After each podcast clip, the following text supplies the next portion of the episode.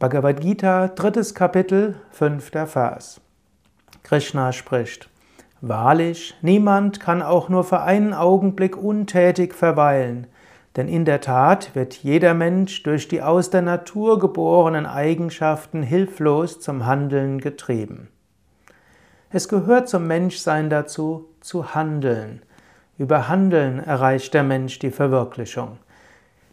Es gibt eine mehrfache Bestimmung des Menschen und die zwei wichtigsten Bestimmungen sind zum einen zum Höchsten zu kommen, die höchste Verwirklichung zu erreichen, an sich selbst zu arbeiten. Und die zweite Bestimmung ist, die göttliche Energie in diese Welt hineinbringen. Gott hat einen bestimmten Plan für diese Welt. Hm? Gott hat vielleicht sogar viele Pläne in dieser Welt. Und jeder Einzelne ist Teil dieses Planes. Und so gilt es, dass du überlegst, wo ist mein, ja, wo ist mein, wo ist mein Ort in diesem göttlichen Plan?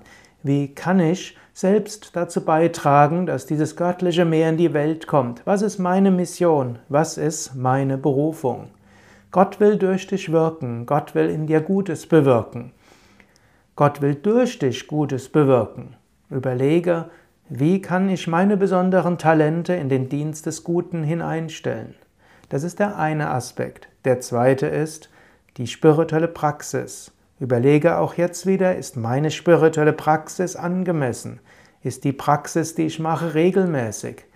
Mache ich vielleicht etwas zu wenig oder mache ich sogar etwas zu viel, dass es mich weltfremd macht? Also überlege wiederum, wie ist meine angemessene spirituelle Praxis und wie kann ich die göttliche Kraft durch mich in die Welt hineinwirken lassen?